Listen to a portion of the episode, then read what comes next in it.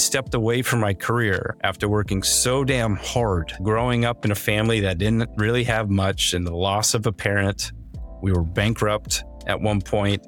My dad had to file bankruptcy and like we were in a bad place.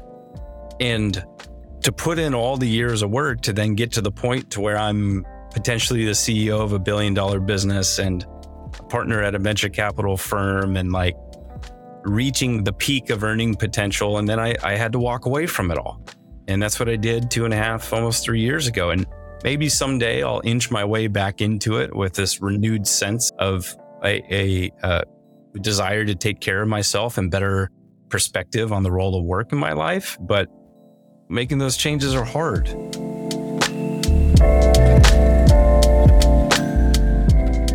Axel, and in this show, I talk to product leaders and experienced operators across Europe and beyond. Together, we'll learn about their craft, how they build successful products, and unpack the frameworks and secrets they've used in delivering growth for their businesses. Today, I'm super excited to welcome Andy Johns, who's currently a mental health advocate working with a nonprofit that supports military veterans with PTSD and also supporting high performers in tech with their mental health.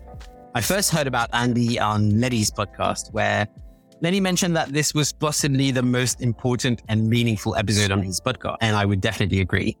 I was moved and captivated by Andy's story, but also some of the stuff he had seen firsthand working in tech and at that level in tech for a while. So without further ado, welcome, Andy. It's great to have you here. How are you doing today? I'm great. I'm great. Happy to be here and excited to chat with you. Brilliant. Before we get into the meaty topics of today, why don't you tell us a little bit about yourself? What have you been up to? Where does, so most of the, the people listening to this podcast will probably be product managers working in tech, a lot of them working in scale ups and large enterprise. Tell us about your background and tell, tell us what you know of the reality of, of that vertical, right? Sure. My, my background is I spent about 17 years working at tech startups. I think it's five of them total, something like that. At first, I was at a financial services tech company that ended up failing and imploding on the run up to the 07 08 financial crisis. So I had a, a proper startup explosion experience. That was the, the very first startup I was at. That actually ignited my move to Silicon Valley. There, I was fortunate to become an early part of Facebook's growth team. This was back in the early part of 2008, if I recall correctly. And so I worked on growth and a bit of product at Facebook. I then went to Twitter and was heading up a bunch of growth and product marketing initiatives from roughly, I don't know, I think it was somewhere around 80 employees at the time. So it was definitely taking off, but was still early in the, the life of the company. After that, I joined Quora as one of the first 15 or so employees when it was about 10,000 users and I was working on growth and product there as well. So those three startups on the social media side was a great experience because I got to see growth at three different stages, yeah. all the way from really the birth of the product up to several hundred million users. After that, I got out of the social media side. I was pretty exhausted with it and became an early part of a company that's now called Wealthfront, and it's in the consumer fintech space. It's now a few hundred employees doing really well. And I was again working on growth. I became the VP of growth, eventually the head of product. So I was running product as well, and then was the president of the company. After my tenure as president, I had to step away due to a health issue. And after some time off, I became a founding partner of the consumer arm of an early stage venture capital firm called Unusual Ventures. And I spent a few years there helping get the consumer side up and running. A lot of startup experience, some investing and advising to other uh, successful consumer businesses as, as well.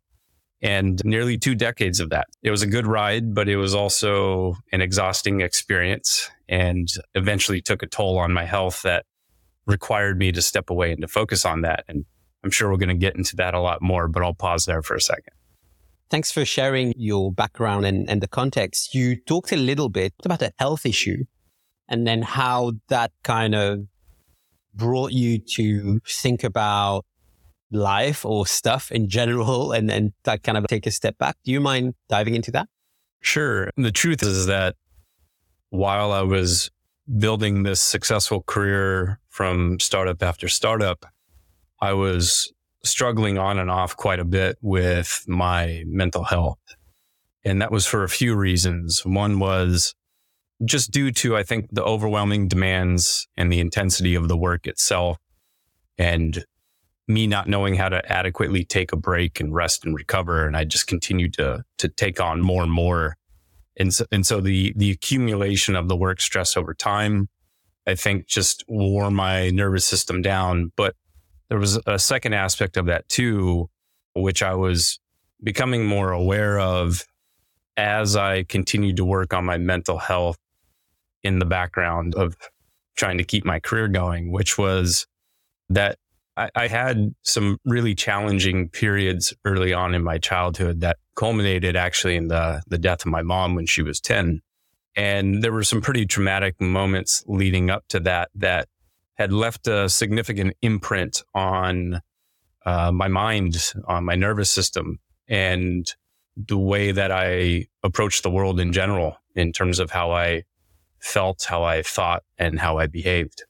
And it wasn't until later on where the mental health issues just became too challenging that I properly stepped away from my work in order to dive in more deeply into understanding what was going on psychologically mm-hmm. that I came to to understand the relationship between the early childhood experiences I had and the mental health challenges I was having as an adult. The combination of, of the two of those, and it, they were conflated at first. I, I don't think I realized how much the childhood trauma was influencing me as a professional and as an adult.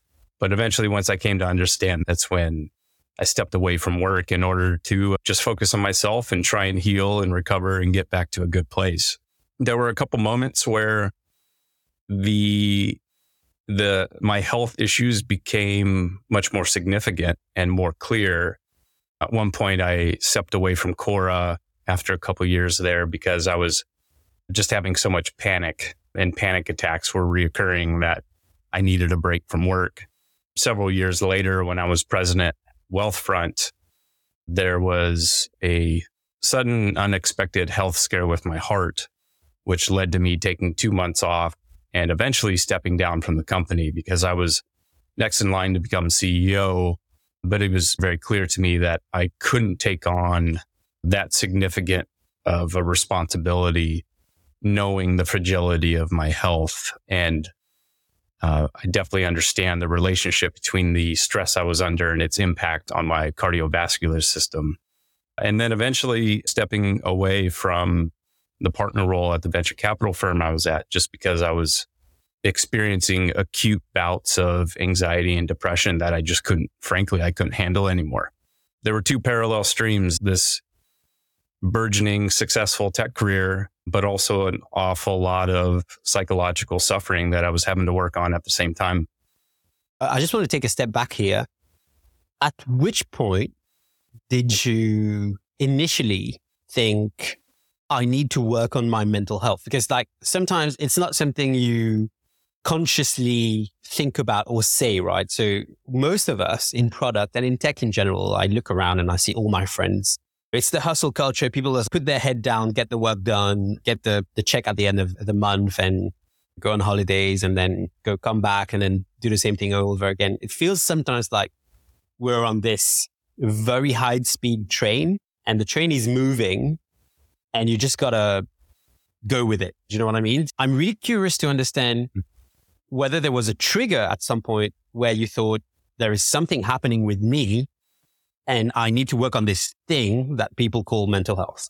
Yeah, there, there was definitely an, an initial trigger where there was a week where I was hit with what I didn't realize at the time were severe panic attacks.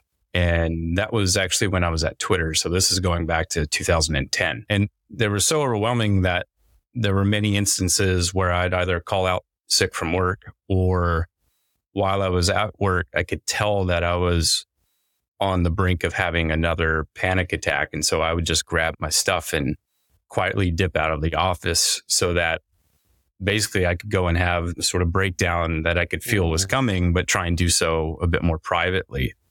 And How would that materialize? I'm also asking because one of my findings, I think, working as an entrepreneur and kind of like working on my own uh, schedule is I can see people around me that exhibit some behavior, but maybe are not very aligned with themselves. So they don't understand necessarily what is happening.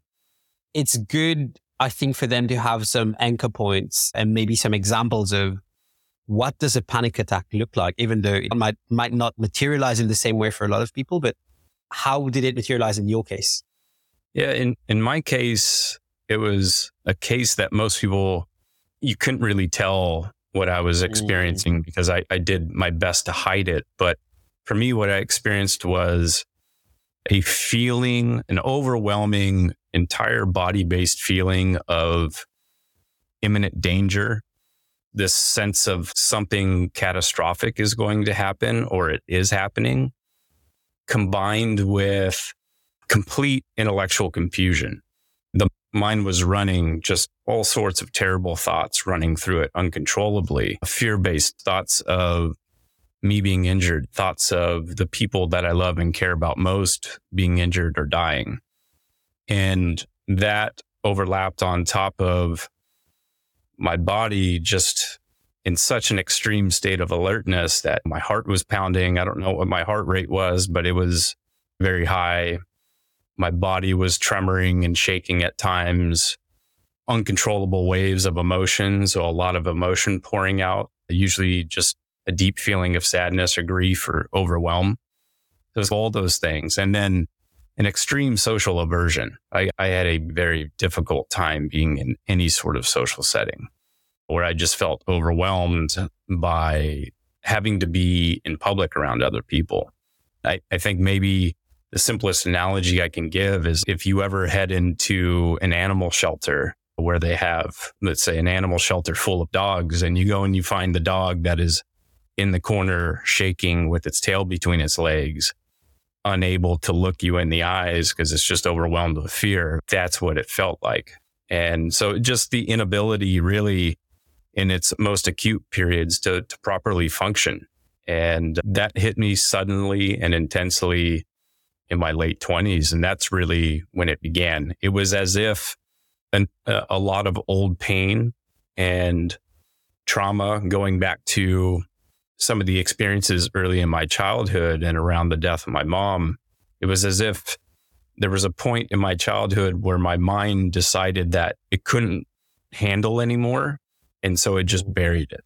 It just, it, it allowed me to disassociate enough to shut down those feelings. And then I, I very thankfully switched into this sort of survival mode where I was looking for anything that made me feel good. And what made me feel good was achievement because when I was getting good grades and doing well in sports, I was showered with love and affection from coaches and my family and friends. And all that's a good thing, but that became my drug. And I got addicted to that pursuit of the feeling that comes from accomplishment. And, and so I just in a lot of ways became like the perfect kid, the perfect student, the perfect athlete, where I did whatever I could to become great at what I did. And I was very successful at a lot of things. And so the way that I look at it now, looking backwards, is into my late 20s as I was starting to establish a sense of comfort and safety in my life, professionally, financially, just really coming in, into a professional adulthood. Mm-hmm. It's almost as if that's when my nervous system said, okay, all of this stuff we've been cramming down, it's time to open this up and let it out because now you're in a safe, secure position to be able to do. And that's what happened. In hindsight, you've worked in some very intense, high growth environments, right? Do you recognize or can you tell whether your story was unique or there were a lot of people around you that were maybe going through similar things. Maybe it wasn't related to the loss of someone they loved early on in their life. But I'm trying to figure out whether now that you've gone through this phase and, and this transformation, can you tell that there were so many people that were probably going through the same thing in the past? The short answer is yes. I started to see, once I understood kind of my own pathology and how emotional pain, especially childhood pain, and the programming that, that had conditioned me to become this high achiever very early in life. Once I, I understood that in myself and I could see the ways in which I was acting that out, I began to be very aware of it. Uh, it's it's certainly not always the case um, that somebody who is successful is driven by some amount of pain, but I think it's much more common than people realize, and certainly much more common than culture or society wants to recognize. And let me let me explain a bit more context around how I think about it. Please, from all of the work and the studying and the knowledge that I've gained in in the pursuit of trying to heal myself and understand myself, I've come to one way of, of describing and defining the human brain, which is that it's effectively an autobiographical organ. And what I mean by that is your present and future behaviors are often the result of what had happened to you in the past. So it's as if the way you present yourself to the world as an adult is a reflection of your circumstances and what you went through growing up. And this isn't too much of a surprise to some folks, but I think we significantly underestimate all of the ways in which that's true. And I think of it in terms of four ways in which this organ, this autobiographical organ of the mind is conditioned such that people begin to act on autopilot without realizing it. And those four ways are, I refer to them as big T, little t, vicarious V, and programming. Big T is T for trauma. That's something acute, the death of a parent, sexual abuse, you name it. Those are large, significant events that have a sudden and lasting imprint on your mind and your nervous system.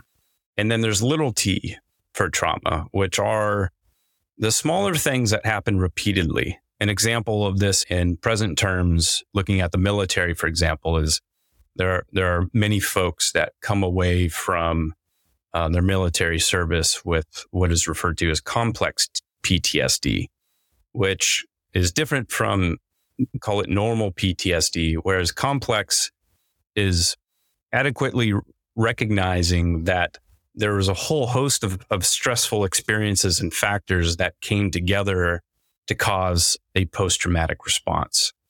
And so those little t things could, could be much more about these still traumatic, but not like big T traumatic moments that happen repeatedly.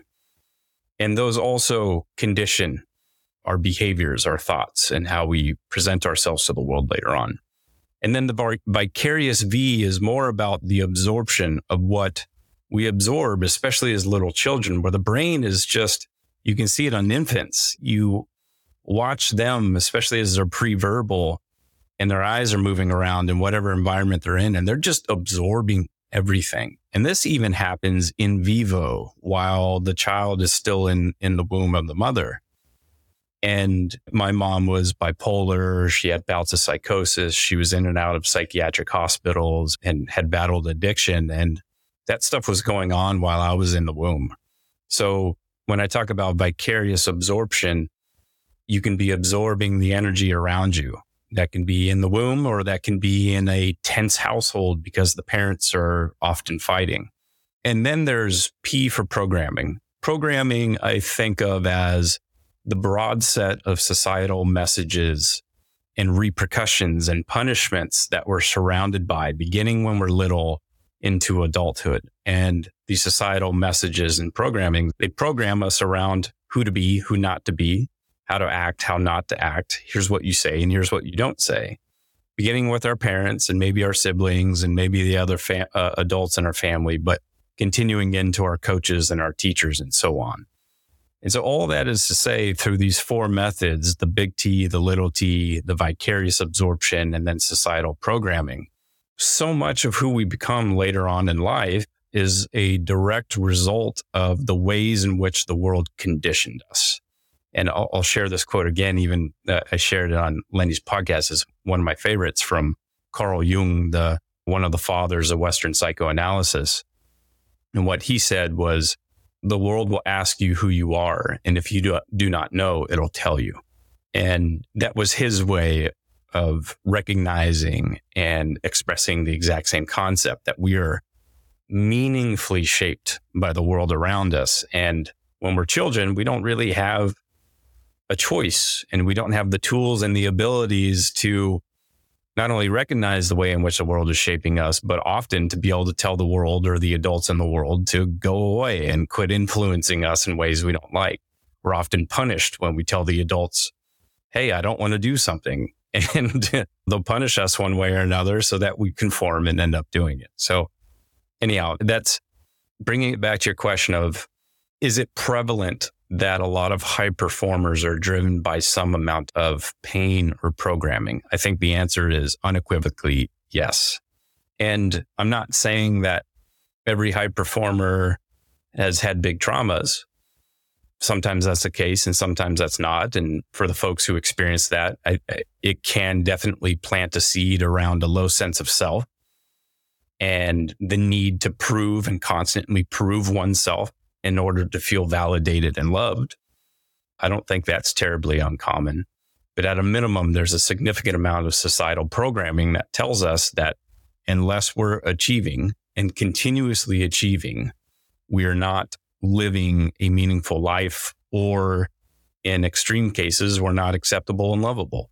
A lot of what you just said resonates immensely, especially you talked about how we sometimes default into this autopilot mode. And when I look around myself, especially my experience uh, working in fast growing tech companies, it feels like most of us are on autopilot, right? And it's only until very recently for me in my personal journey, a couple of years back, I went and worked in this company. We did a consultancy gig for them. And I was struck by this energy or people will call it culture, just because like people in this company were very open to each other. The culture altogether was very positive. And I thought there's something interesting there. And I asked the head of product there what it is that makes this company what it is and its culture what it is. And she says, as part of the onboarding program, every employee has to take nonviolent communication training. It's like compulsory. And I thought, wow, this is interesting. So you get everybody to do this training first, and suddenly you get this like super positive culture. People feel like people look like they're happy at work. And it really struck me as something quite singular. So I decided I wanted to get trained, and a few of us in the company did. So we did the first two modules, which is like two times two days of nonviolent communication training. And during the second module, there's this moment where you through an exercise, you are invited to reconnect with yourself through like taking an example of something that happened at work and your behaviors and dig into why you behave like this. And something incredible happened for me. As I was telling this story, I realized that there was a part of me and, and, and its function is, I now call it the guardian. And its function is to always make sure that people around me safe and are having a good time or a good experience. And at the same time, uh, as I realized this about myself, this was uh, two years ago, I was 35. At the same time, I had this realization. I also had the realization of how little I knew about myself. Do you know what I mean? Like you're 35 years old and you're having this realization and you're like, why am I only realizing this thing now? Like it's stupid. and you're like judging, you, you're constantly judging yourself. Also because you're in a culture that elevates high performers. So suddenly you're there thinking, what is wrong with me that I'm only finding this thing about myself 35 years in? Do you know what I mean? So yeah, what is it like from your experience? and a lot of the studying that you're now doing, what is it that pushes so many of us to just default to autopilot? I don't think it's necessarily a bad thing. Uh, like most things, there's a the explanation once you go down the the the, the tree deep enough. My sense is that that the, the explanation comes down to a, a matter of survival. The brain is always trying to predict what's going to happen next based on prior experience. And sometimes it makes accurate predictions and sometimes it makes false predictions. That's post traumatic stress in a nutshell is it's constantly making a false prediction about the danger you're in. And then as a result, it's sending off all these false alarm signals, even though everything's fine, but you're still feeling like it's not. So it, it's always trying to make these predictions and it's trying to make these predictions as a means for survival. And when we are going through the process of socialization early in life, we don't necessarily have the same prediction software yet. We're building the predictions in real time. We're learning how to form friendships. And sometimes the thing that we learn is, and, and I'm right there with you in the camp of my tendency is to be a people pleaser. I want people to like me and I want people to like me because I want to be accepted and connected. And as a mammal, it's essential to be accepted and connected because that's how you survive. The lone deer that's walking off separate from the pack is not the deer that, that survives. So I think right. there's these adaptations we form based on the prior experiences we have, which then start to shape our personality and how, who we know ourselves to be. These become these default behaviors and these default patterns, I think, because it's the thing that we figure out is what allows us to survive another day.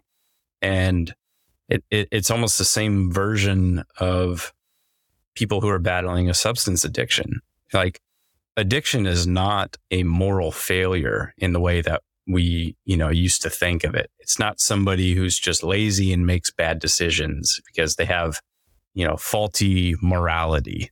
Um, we understand it so much better and it's at this point, the neuroscience of it is clear. It's the dopamine reward cycle that is looking for something to make it feel good. And sometimes it latches on to exercise as the thing that makes you feel good. And sometimes it latches on to drugs and alcohol that makes you feel good. And then the question is like, why the seeking of something to feel good? It's if you're trying to feel good, it's because you don't feel good right now. like you're in pain. Good enough. yeah. Yeah. So the, and Dr. Gabor Mate puts it well is the question to ask is why the pain when you're trying to understand somebody who's dealing with addiction? So anyhow, I, I think there's like incredible overlaps where like in my case, why was I constantly seeking another mountain to climb, another achievement, more money to make?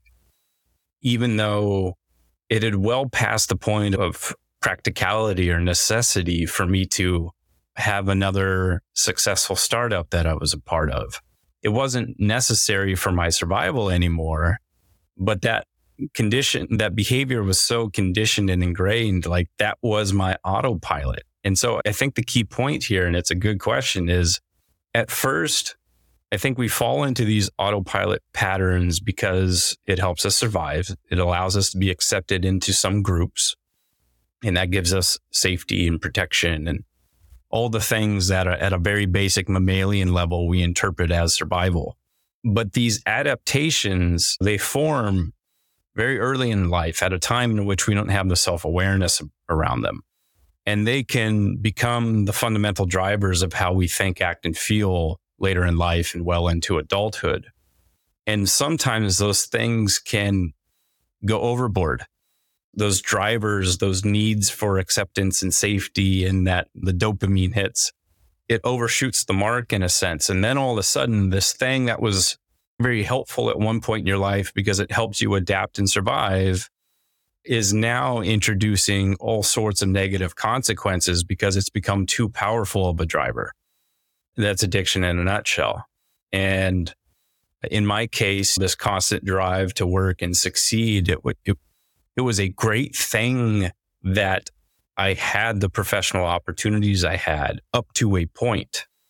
But then when I lost control of the ability to balance my life and to prioritize my health and my well being, despite the negative consequences of constantly working so hard, that's when those adaptations in the autopilot becomes a problem. So I, I, think that's the way that I would think about it is it's a good thing we go into autopilot. It's a good thing that animals go into autopilot. That's how they survive. It, it's just a question, a very nuanced question of if you're that squirrel who's on autopilot, who's packing away a hundred walnuts a day, even though it can only eat five, then it's okay. Maybe that's not a good adaptation. Or maybe if you don't want to become that squirrel, I'd become that squirrel. Yeah. There's a lot of things happening now with like work culture, right? That we've seen, we're seeing a lot of companies moving back from remote working plans, asking people to come back to work. I see, I've seen people around me leave their companies because their companies are asking them to come back to work and they don't agree with that, right? It feels like post pandemic, um, a lot of people had some realizations around some of the stuff they wanted in their lives and so some, some of the stuff they didn't want in their lives. And I think, I don't know if it's a net positive, but I can see now that people, some people are making more informed choices around the ways they want to live and the relationship between their personal and, and professional lives. I'm also seeing a lot of people choosing the freelancing route instead of becoming an employee because it means they have autonomy and independence and they can live a different life. They can probably go and travel and feel better. A lot of this makes me wonder, it makes me think about the people that are not doing, not taking these options. A lot of them I can see, and this gets discussed openly mm. on LinkedIn because it's, it's, I don't want to say it's a trend, but there's a pattern now of people reaching a point in their, in tech, in their work where they are constantly bordering burnout, right? So when this happens, and one of the things I realize is a lot of people don't realize when they are nearing burnout. They don't know what the symptoms of burnout look like. Actually, I remember myself reading an article about symptoms of burnout one day, looking at the list of symptoms, thinking, this is basically me, right? I can tick most of the boxes in this article. How do people go about, or how have you seen people go about identifying that they are reaching this thing called burnout and how to, this is going to sound incredibly a product management of me, but uh, how do they establish maybe a framework of how to get out of this burnout zone and figure out what a more viable plan is for their professional life? Yeah. The way that I think about it is that there are some clear signs of imbalance that are the sort of predecessors to complete burnout, which has its own set of signs, right? The early indicators that are going to sound extremely familiar to a lot of folks are really when you look at the fundamental elements of how our body is performing. It's not just psychological sim- symptoms. I actually think the majority of it is symptoms of the body and symptoms of our patterns of behavior. And that includes disrupted sleep, the inability to fall asleep, the inability to stay asleep, the inability to feel rested upon waking, the inability to go to sleep and wake up on a consistent schedule, disrupted sleep patterns, changes are in our weight, in our physical health. Like those things are obvious early indicators the quality of the food that we're eating, the amount of food that we're eating. Think of it if you had a pet dog and if that dog stopped eating, or if its sleep schedule changed, or if it couldn't sleep and didn't want to sleep, you would immediately recognize it. And you'd say, something's going on with our dog. and so we can easily see these fundamental changes in our core behaviors that are undergirding our overall health. We see these in our pets, but we don't see them in ourselves or we become aware of it and then we just say, eh, we, we just very quickly let it wash. Yeah. And to some extent, it's true because of the practical realities of the world we live in or the world that we built for ourselves. we've got to make some amount of money. We've got to jump through certain hoops to participate in the society that we've built. When we've had disrupted sleep for years, when our relationships are constantly strained, when we have limited time to maintain our physical health and you get back pain and you're overweight or pre-diabetic or, or suffering from chronic illness, like even something as subtle as rashes, that could be a nervous system response. It could be the body saying, I'm overwhelmed right now.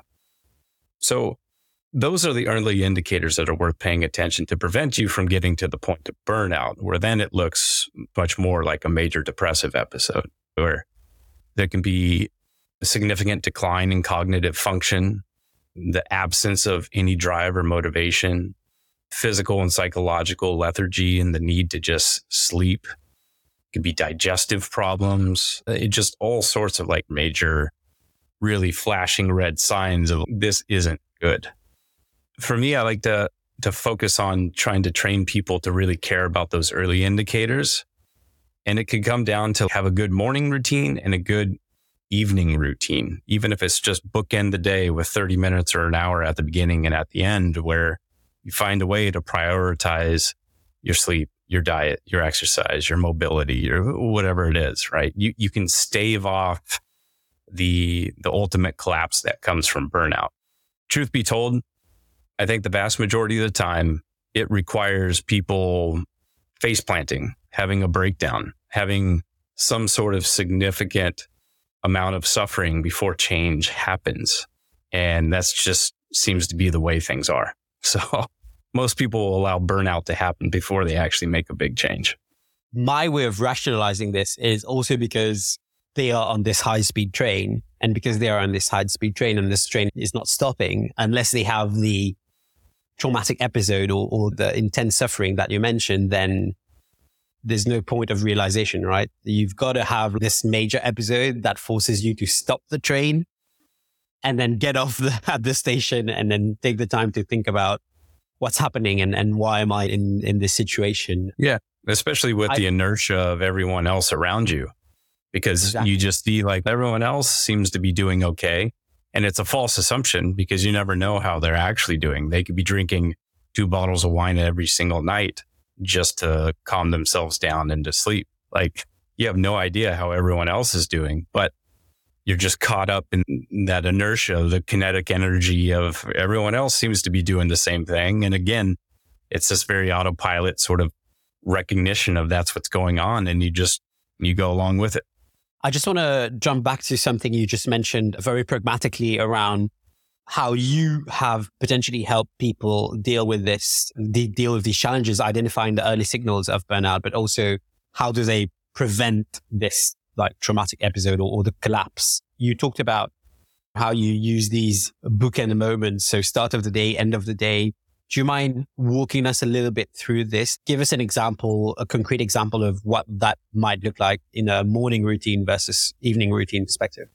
Sure. Yeah, I can give an example of what I try and do most of the time.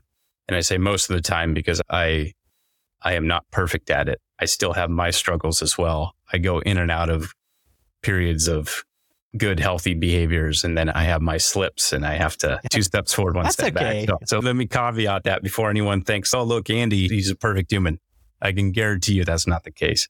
But for me, I experimented quite a bit with my morning routine because I found that if I dialed in that morning routine, it's as if it put this like this halo of safety around me where it gave me nervous system resiliency such that whatever came up throughout the rest of the day, I was in a much better, much better place to be able to handle whatever came up. And then at the end of the day, it's a little bit of a detox from that. Right. Mm-hmm. So for me, the, the ideal scenario is I wake up with the sun. So that could be 6 a.m., 7 a.m., whatever it is.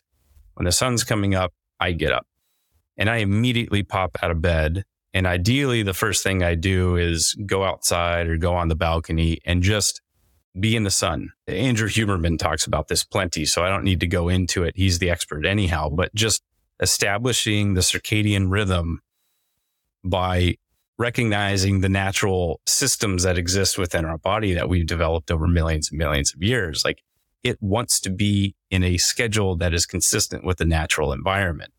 And if you get your circadian rhythm dialed in by getting up early with the sun, allowing the sun to hit your skin, to hit your eyes, to send off all those internal cues that say, okay, let's get our system going, that will play an important role in hormone regulation and the hormones that are essential for having the energy for the rest of the day, but also having the sort of the right level of calm.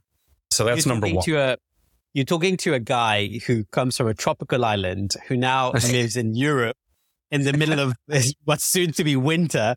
I'm he, I'm listening to you talk. I'm thinking, but he's so right. But it's just, it's not going to be easy. But I've got to think about this. Yeah, like I, I, spent three weeks in London last year and I loved it for the art, for the food, for the culture. But you excuse my language, but I had to get the fuck out of there because yeah. I am very sensitive to the natural environment and the amount of sunshine that I get. So I was, yeah, I, I, had to get out of London there. Is not the spot for sunshine. I can tell you that. so that's number one. Number two is for me is exercise. Doesn't have to be crazy intense.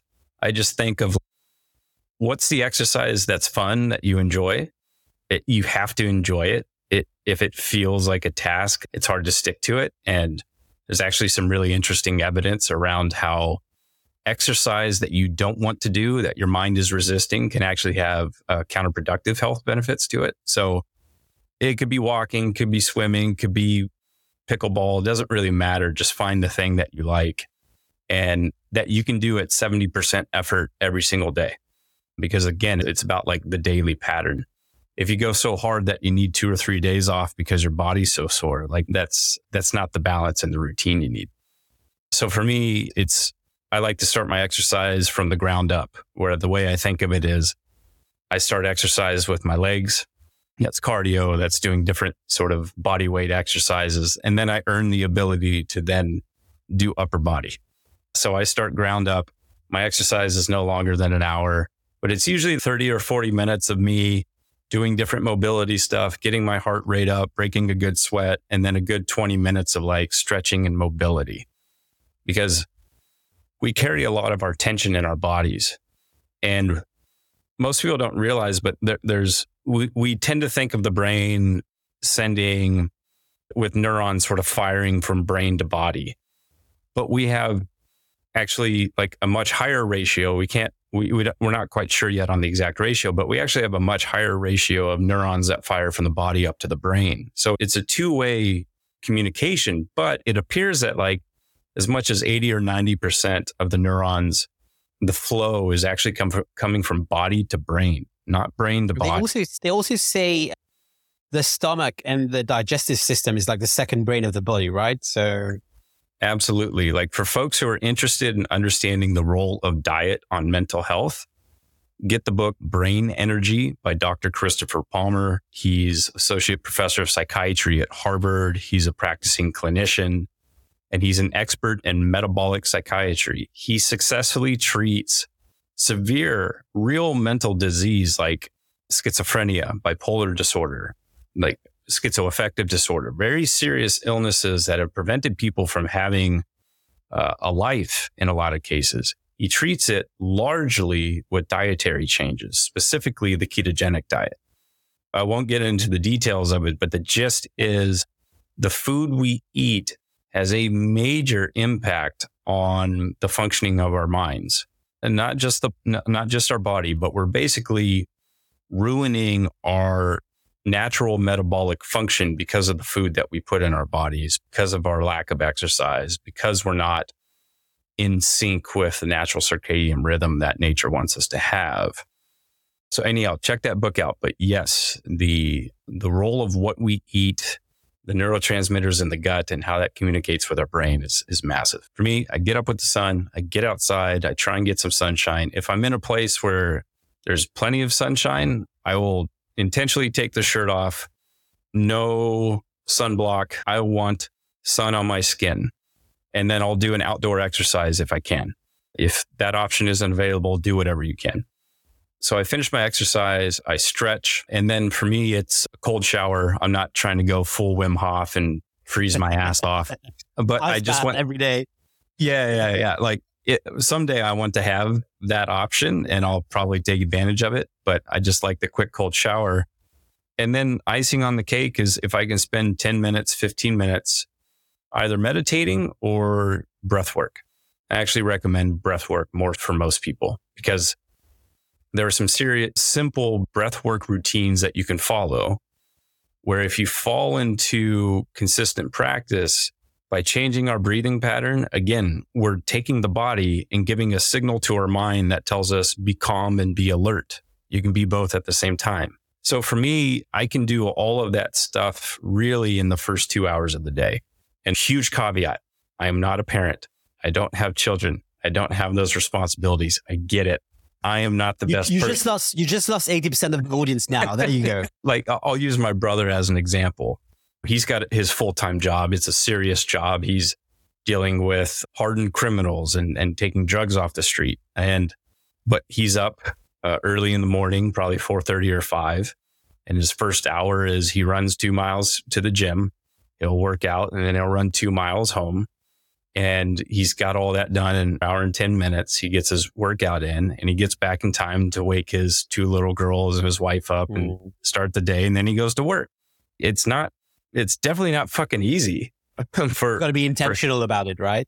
Very intentional. And he started small and he became consistent. And again, that gives him the resiliency to deal with serious major crimes in his day job throughout the rest of the day and then still come home and be dad at night. So anyhow, I like, even if it's like you can find an hour, you can find an hour to do something for the body, to do something for the mind and just establish that nervous system resiliency and give you that halo effect at the beginning of the day, especially if there's some cardio in there. It's a well known at this point that exercise and a little bit of sunshine is nature's antidepressant.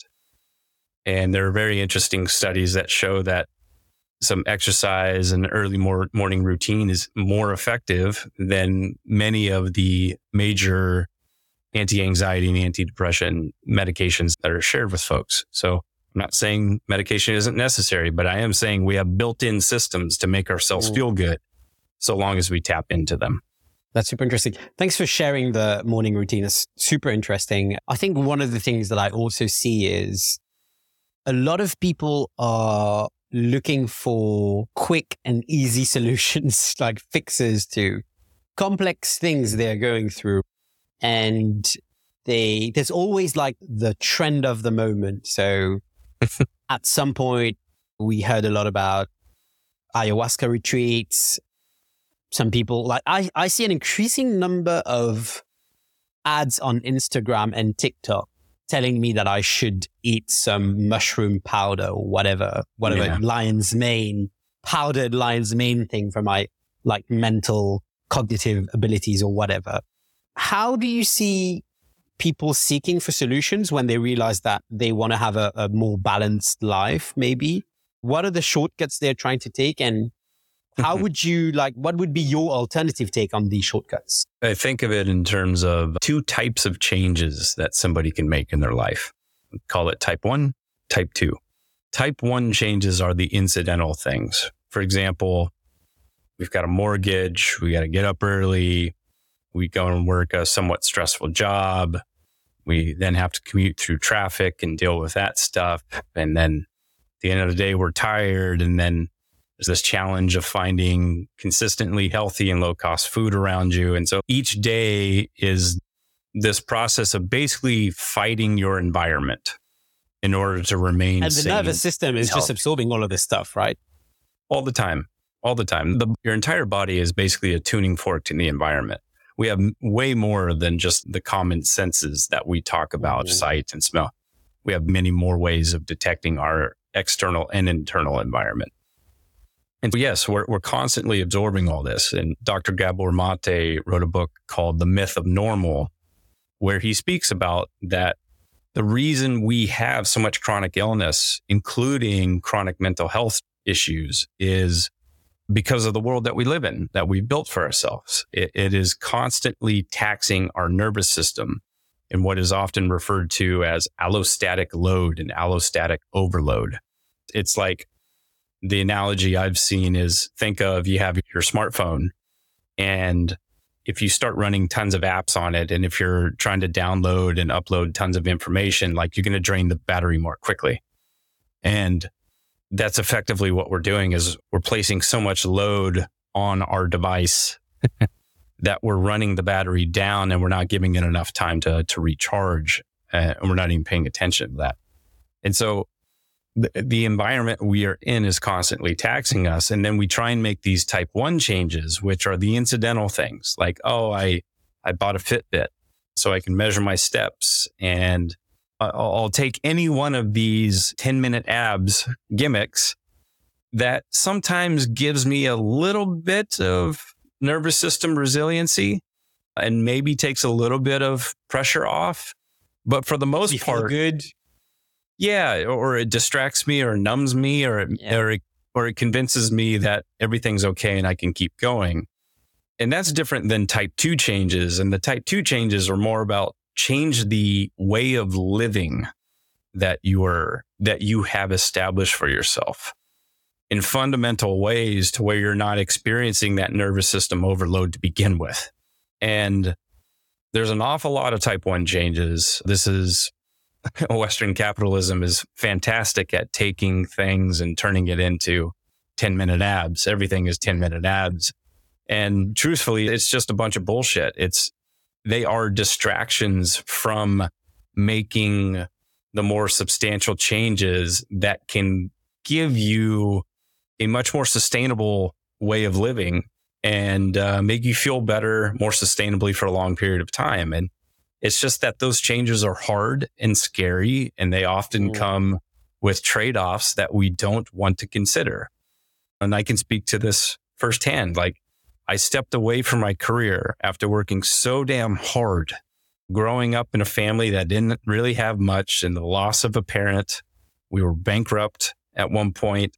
My dad had to file bankruptcy, and like, we were in a bad place. And to put in all the years of work to then get to the point to where I'm potentially the CEO of a billion dollar business and a partner at a venture capital firm and like reaching the peak of earning potential. And then I, I had to walk away from it all.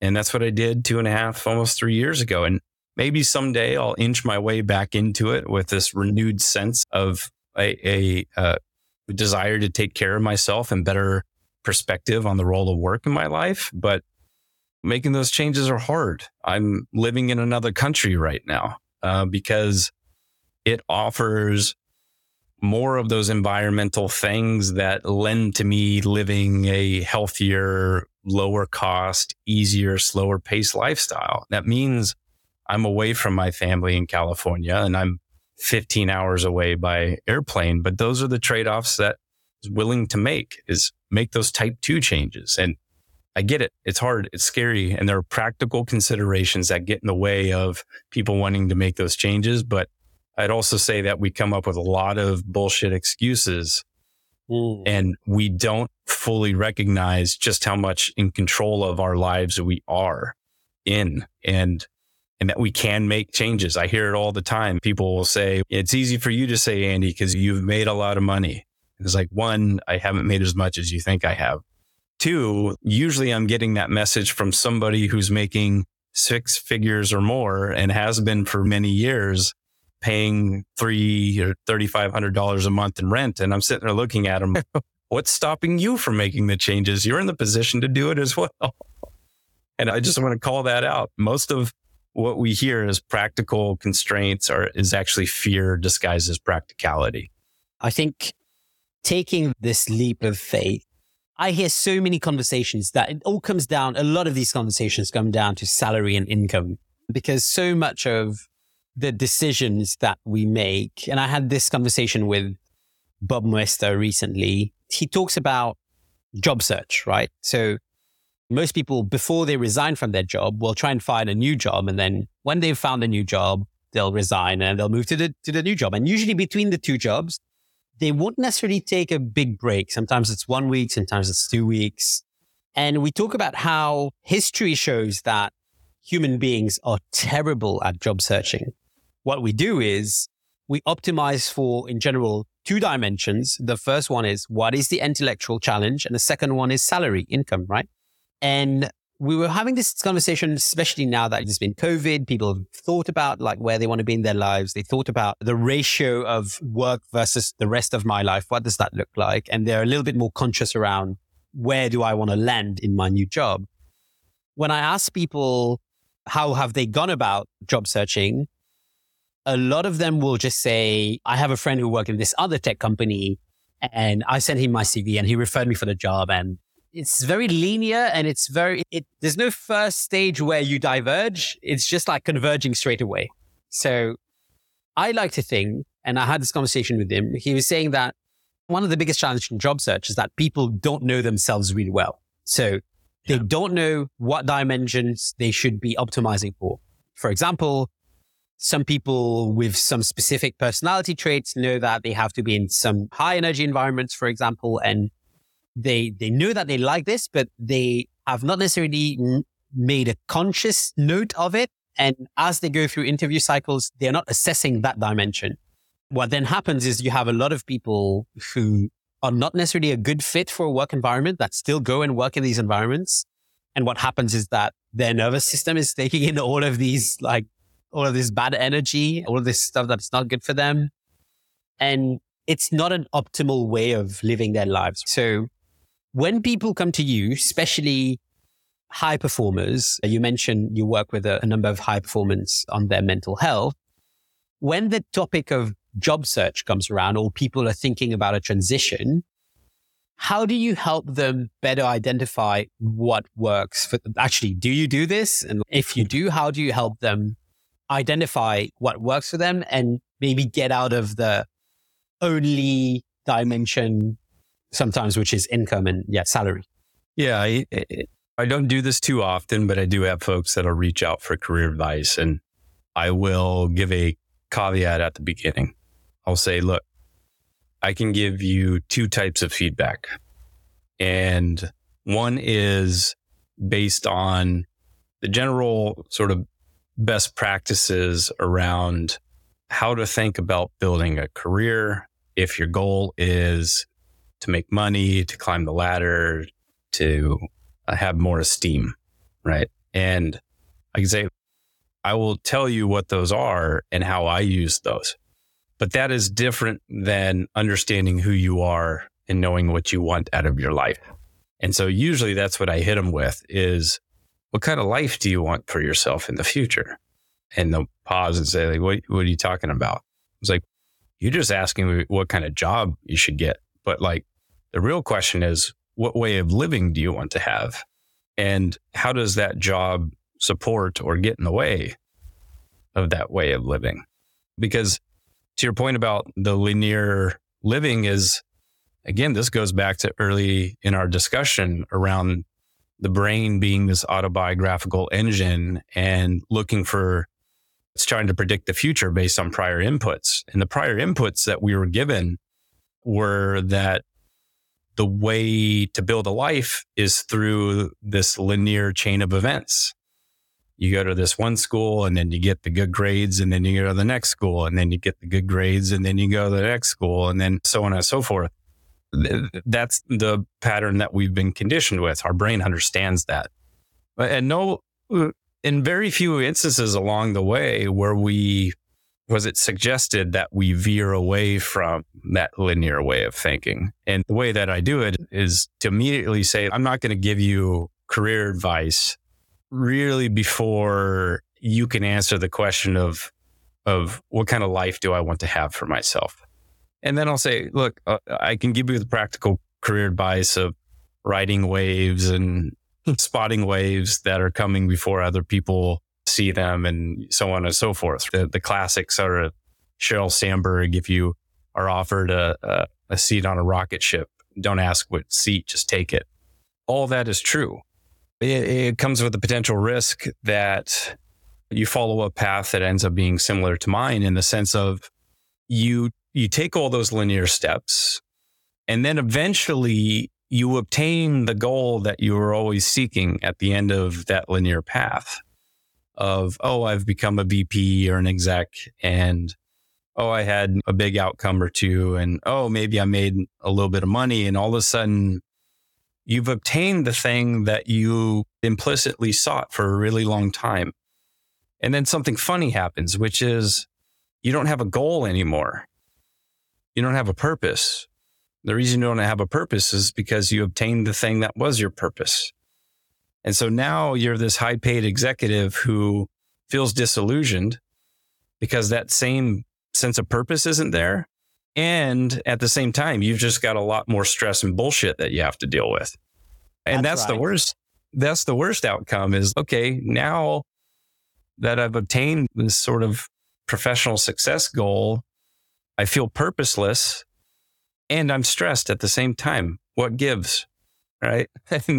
so it's what I'll say to some people is like, if you really understand yourself and what you care about and the life that you want to live, then the only career advice you should ask for is like very tactical stuff that is related to the path that you have mm. defined for yourself, as opposed to trying to find some successful person who's maybe made money and saying, Hey, successful person, what should my career look like? You might as well ask them, Hey, successful person, what should my life be like? It, it, it's really no different. I've got a few questions I want to ask you. Some of them are, have nothing to do with either mental health or product management. That's just, fine. I just think they're really interesting. What kind of advice would you give someone who is, let's say, a high performing product manager right? You've worked with product folks before. You've been head of product yourself. I can see that there is a bit of a mold for a lot of us. Like we're, a lot of us are very similar in, in how we approach life and in our personalities. But based on your experience and your journey so far working on mental health, being a mental health advocate, if you had a single piece of advice to give high performing product managers, what would that? It would be to basically just be who they are as best as they can be very specifically around playing to your abilities and who you are innately. Don't try and be anyone else. Really, this applies to every other role, but to the product folks, especially because the role itself is so heavily scrutinized around should it even exist? Mm. I sympathize with you. I've been in your shoes. For me, it's the most defensible career strategy, business strategy, and life strategy is to be exactly who you are as much as humanly possible. And if anyone else tries to replicate who you are, they usually fail at it. And people seem to have this innate sense of when somebody's being authentic and when they're not. And we can always, it's like we can pick up on the collection. Yeah, you can pick up on the collection of subtle cl- uh, cues of when somebody isn't really being themselves. And we instinctively dislike it. And, and the inverse is also true. When we can tell that somebody is being exactly who they are, we're drawn to it because it, there's a part of us that knows that we're not being ourselves most of the time mm. either. We're drawn to that. And so at the level of the individual, but also at the level of a company, the most defensible strategy in life is to be exactly what you are. And we're all different. There's a fascinating study that I took a look at that basically asked the question of what is the probability that the same sperm or same egg would be made twice? What is the probability, twins as separate from this, that Andy Johns would be made two times? and the math that they came up with was 10 to the 15th power, which to put it into context is a million times greater than the number of stars in the Milky Way galaxy. And there's somewhere between 100 to 400 billion stars in the galaxy. So it's a million times greater than that. And the whole point is you're, you are born unique from day one. And then the experiences you have in life are entirely unique as well, which further accentuates our individuality. And so much of the fundamental conflict we experience in life is between this deep animalistic desire to be loved and accepted as part of the pack, which often requires that we forego our individuality. We stop acting completely unique and we conform in ways, whether it's through our fashion, the way we talk, mm. our interests, so we can get accepted into the pack. And that offers us love and safety and connection. But we forego that individuality. And at some point in life, you may need to return to that individuality if you're feeling the existential void, or sometimes if you're feeling the depression and the anxiety, sometimes that exists because it's as if your body is rejecting the fact that you're no, that you have gone too far or too long without really being yourself. So anyhow, that, that's my answer is at the end of the day, people can question whether or not your role is necessary at the company or what the exact function of that role is. And that's okay but don't let them question who you are. If somebody knows like Andy is being Andy and this is who Andy is and what he's good at and what he's not good at, and he is completely comfortable in that, don't let them question who you are. Let them question your role. That's fine. What advice would you give your early career self? I think I would definitely give that advice. I probably wouldn't have followed it because I wasn't yet accepting enough of, of myself and mm-hmm. loving of myself. But I would also give the advice of don't be so rational. Trust your instincts. There's this, I think, a perversion, especially in the technology world, that recruits so many highly educated analytical folks is that we think that the best decision making is done through an analytical process. Some people are wired that way and they find their way into careers and they lean on the analytical, intellectual abilities to make decisions, and that's what works. But an awful lot of the best decisions are are made at the level of in, intuition and instinct. People sometimes call this judgment, or they call it taste. That's it. Steve Jobs is about the taste. Does this person have that intangible? Do they have taste, or they can say that's shit and this is not? Right. And so I would say is don't be so analytical. Trust your intuition, trust your instincts. If anything, that's where creativity and unique expression comes from. And something brilliant may happen by, by trusting that intuition, by trusting the intangible. Like also letting yourself being amazed, right? Like being, finding this openness to I just think like some people are just like being quite cynical most of the time because they, the environment around them are just pushing them to behave this way. But I, this is something I heard from, I can't remember whether it was a conference or like a YouTube video I watched, but there was this person, like high performing person at a tech company. And she was saying, when you're preparing for a meeting, especially when it's high stakes. People walk into the meeting and everybody knows it's high stakes. You're not set up to, to be your best self because there's too much pressure. You're going to be judged, obviously. It's not easy. And she says the best attitude she's found to make these moments more meaningful is basically telling herself every time she walks into a meeting, prepare to be amazed. Like mm. it, it creates this thing where she's open to anything that could happen. She's open to the fact that maybe people won't perform at the level they're expected to perform.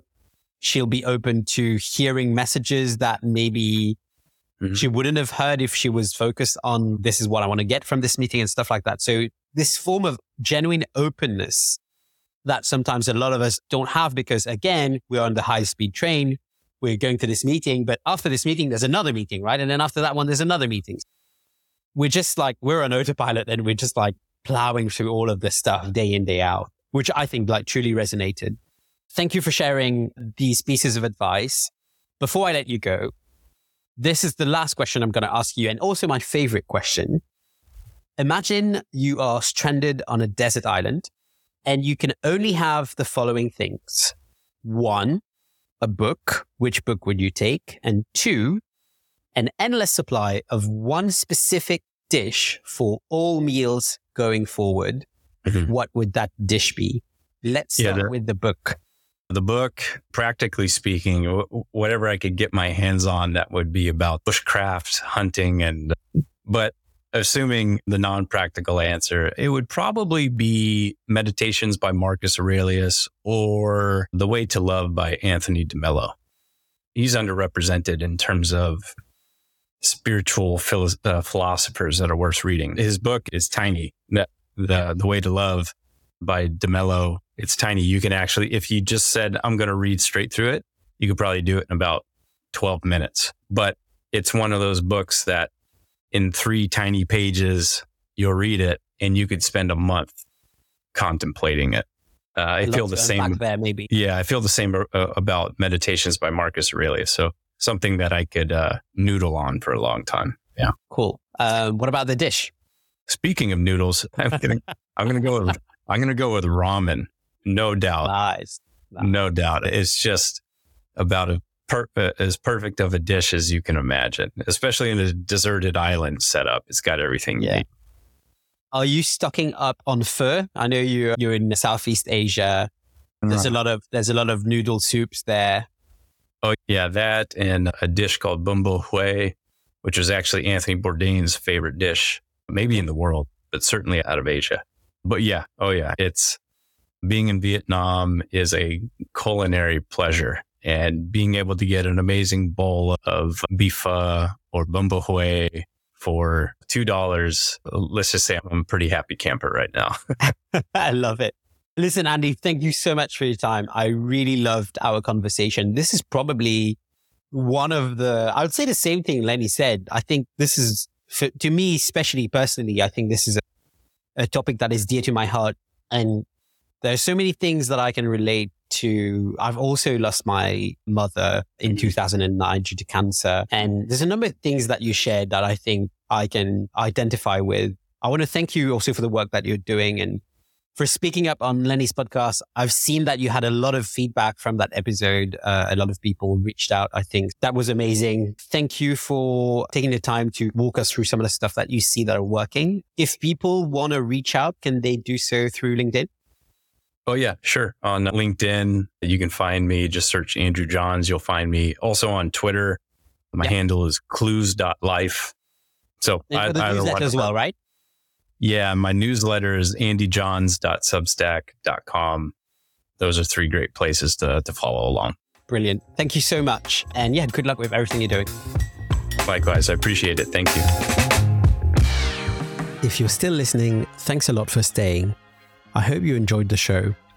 Don't forget to subscribe to my newsletter at www.axel.pm and please consider giving the show a review and a rating on Apple Podcast and Spotify. See you at the next one.